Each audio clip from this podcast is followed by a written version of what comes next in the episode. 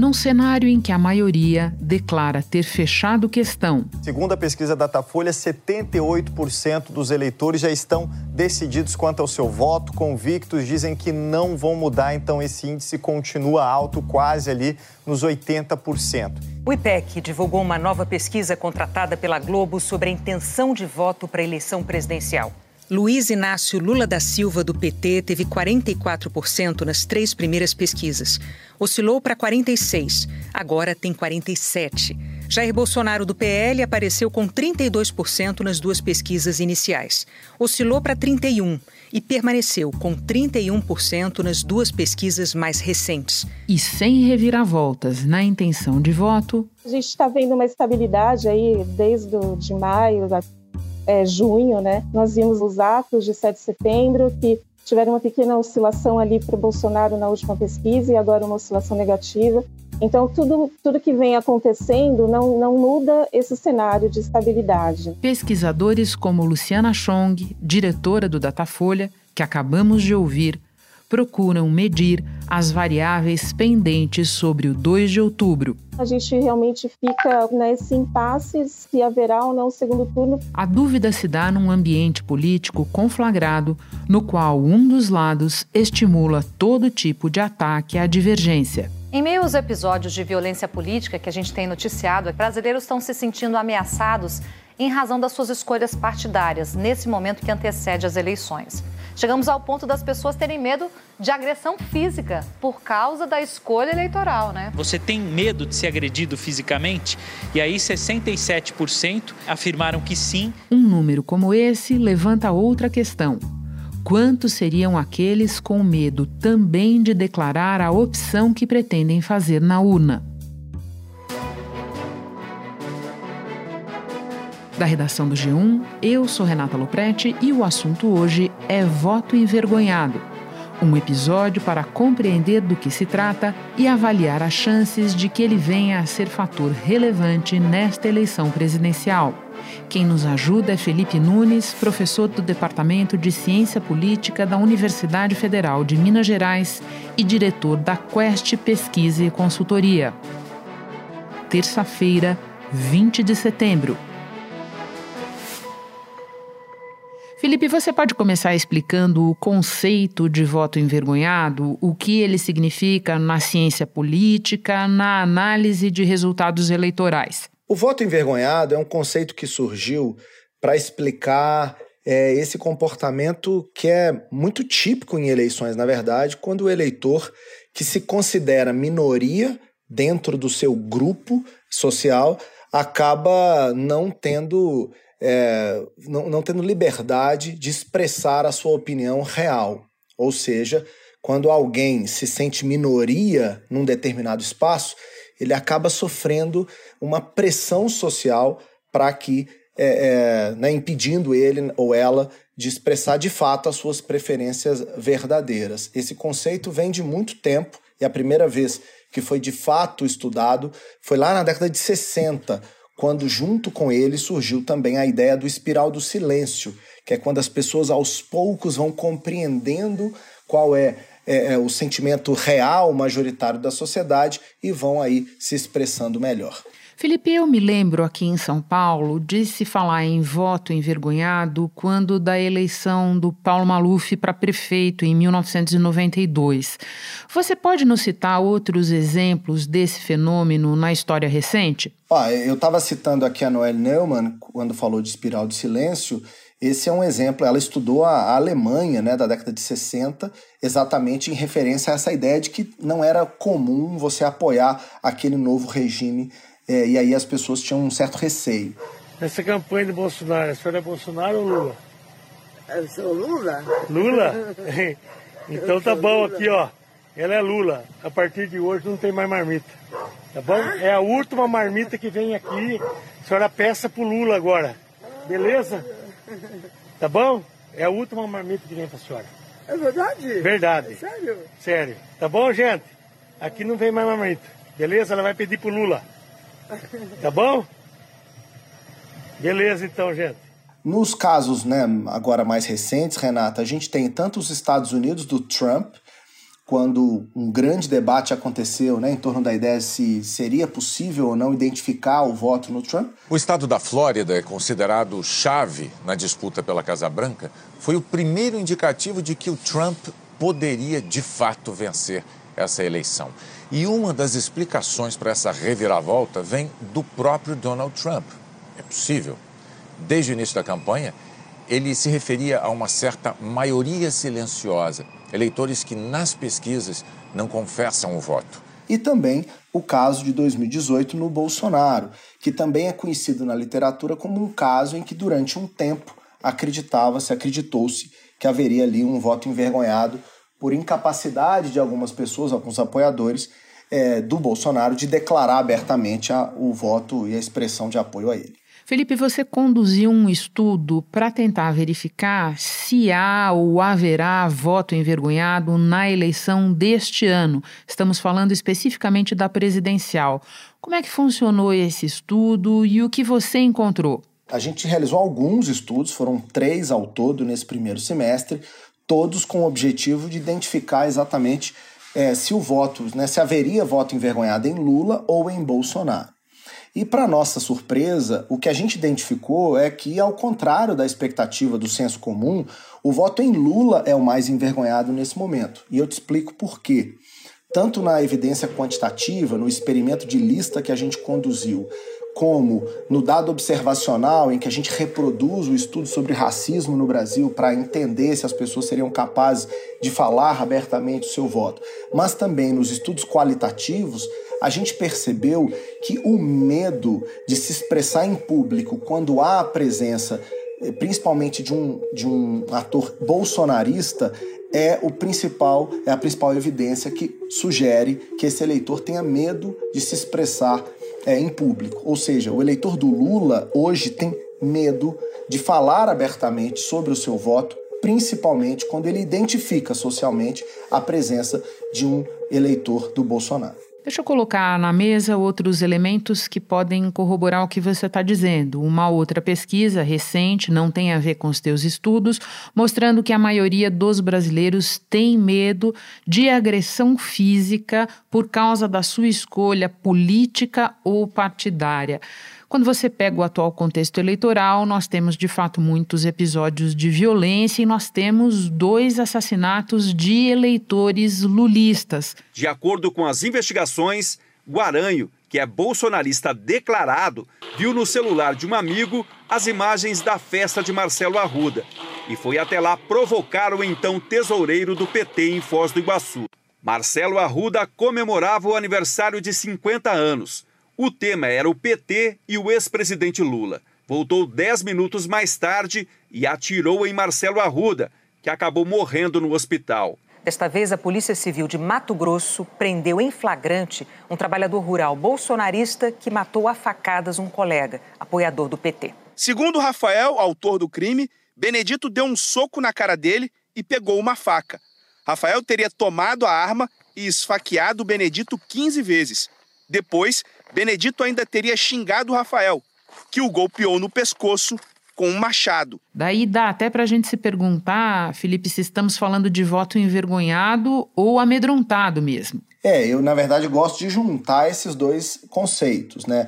Ou seja, é o medo o mecanismo que está fazendo com que o eleitor do Lula esteja menos propenso a é manifestar o seu apoio abertamente, né? Ou seja, é exatamente esse contexto de polarização afetiva em que as pessoas se tratam como inimigos que a gente encontra é, evidência para que haja aí essa diferença né, entre os comportamentos. O eleitor do Bolsonaro, por outro lado, está muito mais vocalizado, engajado, mobilizado na eleição, não tem nenhum medo de enfrentar, né, vamos usar essa palavra aí, para é, o, o, eleitor adversário. O lulista, em compensação, está mais receoso.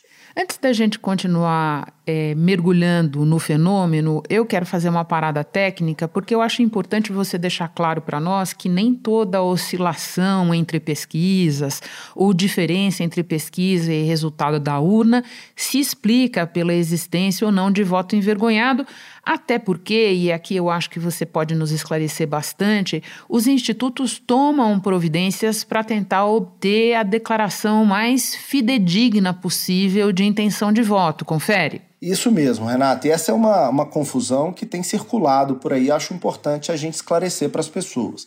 A, a, as variações que a gente tem observado, principalmente nos últimos dias da eleição, elas têm muito mais relação com outro conceito, que é o conceito do voto útil ou voto estratégico, do que propriamente com o voto envergonhado. Por quê? Os institutos, sabendo do mecanismo que a gente está conversando, que é as pessoas terem medo por desejabilidade social de não dar uma determinada resposta, já tomam providências, né? Por exemplo, é, em, em, alguns institutos, é, as pessoas não precisam dizer em quem vão votar quando perguntadas, mas elas apenas marcam no tablet qual é a opção de voto que elas vão dar. Isso reduz esse efeito. Agora, isso não elimina, mesmo captando bem né, esse fenômeno, isso não elimina as variações que acontecem entre, principalmente, as pesquisas de véspera de eleição com o resultado das urnas. Em 2018, por exemplo, Renato, é preciso fazer uma defesa pública do Ibope e do Datafolha que conseguiram, na minha avaliação, ao contrário do que muita gente diz, é, captar perfeitamente os movimentos de última hora. 11% foram os votos que migraram de Ciro, de Alckmin, de Marina e de outros candidatos para Haddad e Bolsonaro. Ou seja, quem cresceu no último dia é, foi o mesmo percentual de quem né, trocou de voto. Isso não é voto envergonhado, isso é voto útil. Então eu me aproveito ainda mais dos teus conhecimentos, peço uma segunda parada técnica para a gente rapidamente lembrar o que é voto útil ou estratégico, Felipe. O voto útil, rapidamente explicando, é aquele voto em que o eleitor opta por uma opção que não é a sua primeira preferência, mas que é, é que lhe agrada justamente porque impede que o candidato que ele gosta menos tenha chances de vencer a eleição. Bom, antes de passar à próxima pergunta, eu lembro a quem nos ouve que o Ibope Inteligência, mencionado pelo Felipe, foi extinto e a equipe técnica que fazia as pesquisas do Ibope está hoje no IPEC, cujos dados a gente vem divulgando, inclusive neste episódio. Agora é o seguinte, Felipe, o cientista político Vinícius Duvalle, diretor do Observatório Evangélico, aponta num texto recente, baseado inclusive nos teus achados, para a hipótese de que parte dos envergonhados sejam eleitores evangélicos por causa da politização das igrejas em prol da candidatura Bolsonaro. Ele mesmo é, alerta: isso não significa que não exista uma maioria a favor de Bolsonaro nesse segmento, mas ele acha que pode haver também voto envergonhado. O que é que você pensa dessa conclusão dele? Eu concordo com Vinícius e vou mais é, é, fundo. Né? Quando a gente investiga a partir dos dados que a gente tem em mãos hoje, é, esse fenômeno, a gente percebe que os dois principais grupos sociais onde há mais voto envergonhado são o grupo das mulheres e o grupo da população mais pobre. E é interessante porque isso reforça o que a gente vinha conversando anteriormente, Renata, que é exatamente o, o critério de pressão social. São as mulheres que mais sofrem essa pressão dos homens e são os mais pobres que mais sofrem essa pressão dos, né, dos seus patrões, das classes mais altas da sociedade. Está mantida, até ampliada é, dentro da margem de erro a vantagem do ex-presidente Lula entre as mulheres. Era em agosto 47 a 29 Lula para Bolsonaro, tá? Agora está 48 a 28 e a começar aqui por aquele eleitor que recebe até um salário mínimo, ele que representa 28% do eleitorado brasileiro. Nesse caso, desse eleitor que tem a renda de até um salário, vamos dar uma olhada. Lula aparece com 56, Bolsonaro com 21, Ciro com 7% das intenções. Ou seja, é exatamente essa pressão social que explica em grande medida porque mulheres e pobres, mas também os evangélicos, é, é, é, têm, nos dados que a gente estudou, é, esse componente envergonhado. Espera só um instante que eu já volto para retomar a conversa com o Felipe Nunes. Bom, vamos agora fazer um exercício reverso, porque no início da conversa você nos disse que muitas vezes o voto envergonhado acontece quando a pessoa se sente minoria dentro do seu grupo. Por essa definição, nós não poderíamos imaginar que está acontecendo ou que pode acontecer voto envergonhado para o presidente Bolsonaro, por exemplo, nos segmentos de menor renda, onde o Lula tem uma larga vantagem nas pesquisas?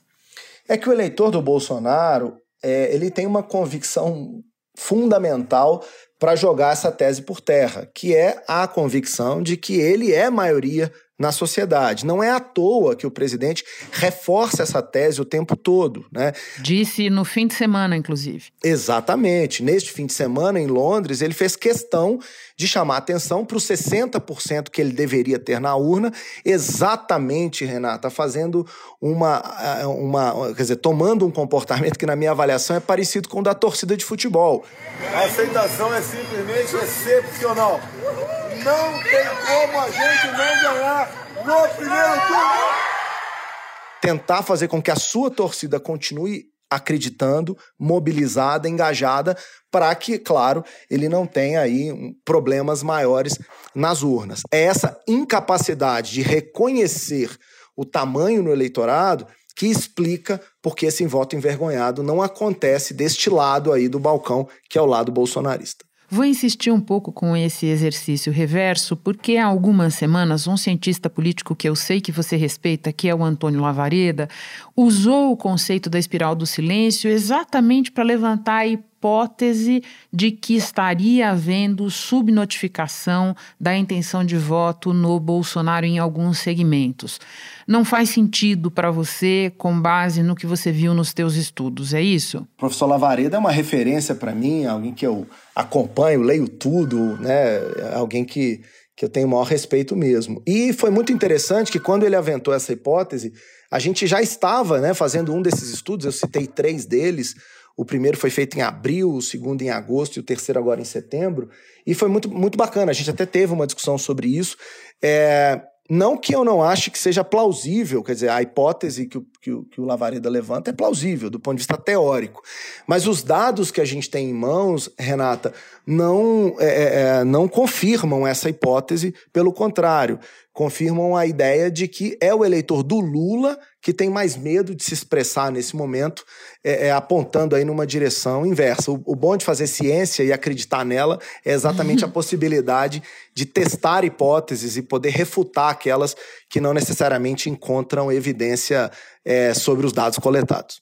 Sem dúvida. E para terminar, Felipe, não dá para esquecer que a gente está tendo essa conversa num momento em que vai se construindo um cenário em que o grande suspense de 2 de outubro parece ser se vai ou não haver segundo turno na eleição presidencial. De que maneira, Felipe, essa discussão nossa aqui sobre voto envergonhado se relaciona ou não com a probabilidade de a gente ter ou não segundo turno? Ela se relaciona diretamente, Renata, porque o que está em jogo aqui é justamente um conceito chamado clima de opinião. Se a sociedade brasileira se convencer, se o eleitorado brasileiro se convencer, se o clima de opinião for favorável ao ex-presidente Lula, é muito mais provável que esse voto envergonhado na última semana se abra que as pessoas tenham mais vo vontade de expressar seu voto, de colar adesivo, de tentar convencer os amigos, e isso, claro, pode ter reflexos sobre as chances das pessoas votarem em Lula já no primeiro turno. Cerca de 21% ainda propensos a mudar de ideia, 20% teriam Lula como alternativa e 15% Bolsonaro. Aí, quando a gente olha para o eleitorado que hoje ainda escolhe Simone Tebet e Ciro Gomes, de onde poderia partir é, voto útil tanto para o Lula quanto para o Bolsonaro? E o Lula... No segundo turno, cruzado pelo primeiro turno, a gente vê que entre os eleitores de Ciro, praticamente 50% votariam em Lula não em Bolsonaro. Então, acho que Lula pode ter uma vantagem entre esses eleitores.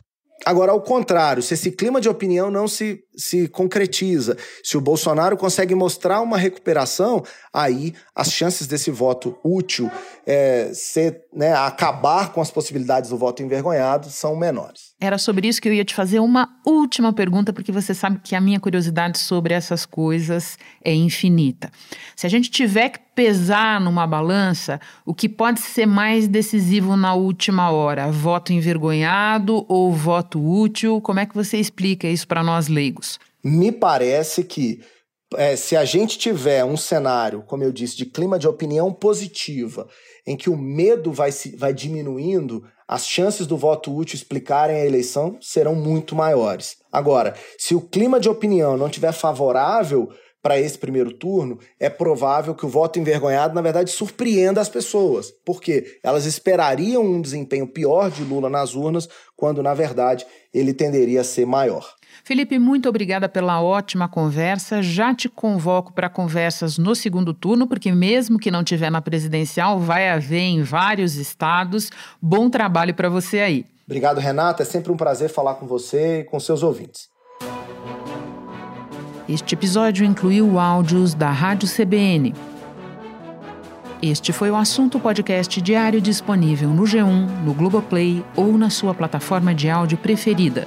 Vale a pena seguir o podcast na Amazon ou no Spotify, assinar no Apple Podcasts, se inscrever no Google Podcasts ou no Castbox e favoritar na Deezer. Assim você recebe uma notificação sempre que tiver novo episódio. Eu sou Renata Loprete e fico por aqui. Até o próximo assunto.